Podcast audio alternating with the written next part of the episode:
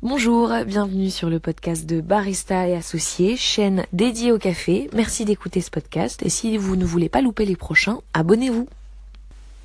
Dans ce deuxième épisode, on va parler de l'aspect geek des baristas, aspect qui fait peur à beaucoup de personnes, beaucoup de professionnels euh, du coffee shop. Alors d'abord, qu'est-ce que c'est qu'un geek du café? Quand on en parle, souvent ce qu'on va me dire c'est euh, donc ça va être des baristas ou des propriétaires de coffee shop qui vont me dire non mais attends Alban, euh, moi je suis pas un geek du café, je veux juste faire du bon café. Ce que j'entends quand ces personnes me disent ça, c'est que elles ont pas envie de se prendre trop la tête à vouloir contrôler quel type de filtration d'eau elles vont avoir pour leur café, combien d'ions euh, de magnésium et de calcium elles ont dans leur eau et pour savoir quel va être l'impact sur le café, euh, mesurer au dixième du 25e du gramme près, etc., etc. Je pense que il y a un aspect qui fait peur dans le mot geek, mais qui est pas forcément la réalité en fait, qui serait une vision exagérée de la réalité.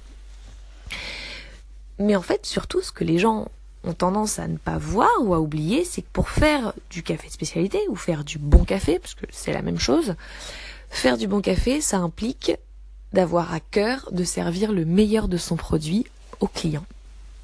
Donc pour ça, évidemment, il faut d'abord maîtriser les bases, il faut donc maîtriser les bases de la préparation d'un café. Il faut connaître l'implication des variables de l'extraction. Il faut connaître euh, les techniques de moussage du lait, comprendre comment ça fonctionne, etc., etc. Il faut maîtriser ses gestes, savoir quels gestes on fait, les contrôler, les répéter, et puis les avoir, euh, alors peut-être pas parfaits, mais en tout cas euh, les plus constants possibles, les maîtriser. Il faut également comprendre le produit, parce que quand on vend quelque chose, c'est bien de pouvoir en parler. Mais je pense que ces trois aspects-là que je vous ai donnés, maîtriser les bases, ses gestes et euh, comprendre le produit, c'est inhérent à tout métier. Et c'est pas lié au geek du café. Donc je dirais qu'on n'a pas besoin d'être geek pour être un bon, un bon barista, parce que être geek c'est vraiment aller dans le détail du détail du détail. En tout cas moi c'est la vision que j'en ai. Maintenant ma vision du barista, c'est quelqu'un, encore une fois, qui maîtrise son produit, qui maîtrise ses gestes, qui sait pourquoi il a choisi les gestes qu'il fait, et qui surtout, surtout, surtout, la première qualité d'un bon barista, c'est qu'il a à cœur de servir le meilleur de son produit à ses clients. Et quelqu'un qui va pas chercher à être précis dans ses gestes par peur d'être geek risque de passer à côté de son métier.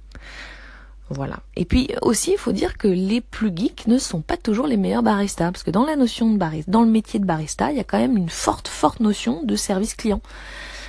Voilà. Donc, euh, ben, écoutez, j'espère que pour ceux qui sont pas les plus geeks, vous allez vous sentir un petit peu plus légitime à, à être barista, vous appeler barista, et surtout à, à devenir meilleur dans votre métier.